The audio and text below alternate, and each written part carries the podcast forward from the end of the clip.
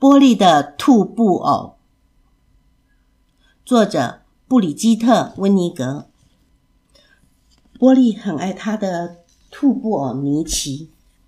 尼奇有着一对长长下垂的大耳朵，小小圆圆的身体，还有一双会晃来晃去的脚。波利不论走到哪儿，都会带着他。他们晚上一起睡觉，白天一起在树林里的秘密基地玩。一起过小溪，一起把树皮做成的小船放进池塘里。到了该回家的时候，波利就会把尼奇塞进外套的帽子里，蹦蹦跳跳的回到地洞去。有一天，波利回到家，脱下外套，伸手到帽子里拿尼奇，才发现尼奇竟然不见了。波利吓了一跳，慌张了起来。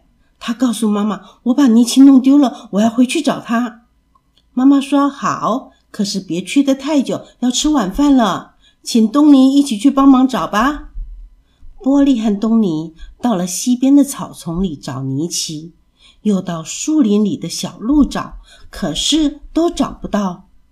波利说：“真糟糕，尼奇会到哪儿去了呢？”东尼说：“走吧，波利，天快黑了，我们回家吧。”明天早上我们再来找好不好？那天晚餐，妈妈煮了一大锅的蔬菜汤，汤太好喝了，大家都盛了第二碗，只有玻璃一口也没喝。他不饿。妈妈问玻璃：“你怎么啦？你不是很喜欢喝蔬菜汤的吗？”玻璃说：“森林里黑漆漆的，宁奇一个人孤零零的待在外面，我怎么吃得下？”那天晚上，波利在床上翻来翻去，睡不着。哥哥小丹小声的问：“波利，你怎么啦？”波利说：“我好想尼奇。”小丹说：“别担心，明天我帮你找。”黛西把他的娃娃借给波利，他说：“这样你今天晚上就不会寂寞了。”波利说：“谢谢。”他钻进了被窝里，抱着黛西的娃娃，可是。还是睡不着。到了半夜，波利悄悄地走进爸爸妈妈的房间。波利哭着说：“妈妈，如果找不到尼奇怎么办？”妈妈紧紧地抱着波利。过了一会儿，波利不哭了。妈妈小声地安慰他说：“明天我们都会帮你找，我们一定会找到尼奇的。”第二天早上，波利全家一起出门去找尼奇。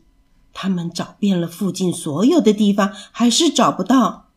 妈妈心里叹了口气，说：“可怜的玻璃。”妈妈跳回地洞里，拿出了针线盒。玻璃又累又难过的回到家。妈妈叫他说：“我有件东西要给你，它有长长的耳朵，小小圆圆的身体，还有一双会晃来晃去的脚。”玻璃大叫：“尼奇，你找到它了！”妈妈说：“波利，对不起，他不是尼奇。我帮你做了一个新的兔布偶。”妈妈拿出新的布偶说：“来，给你，喜欢吗？”波利说：“喜欢，谢谢妈妈。”他亲了妈妈一下，可是他并没有因此而快乐起来。波利带着新布偶上床睡觉。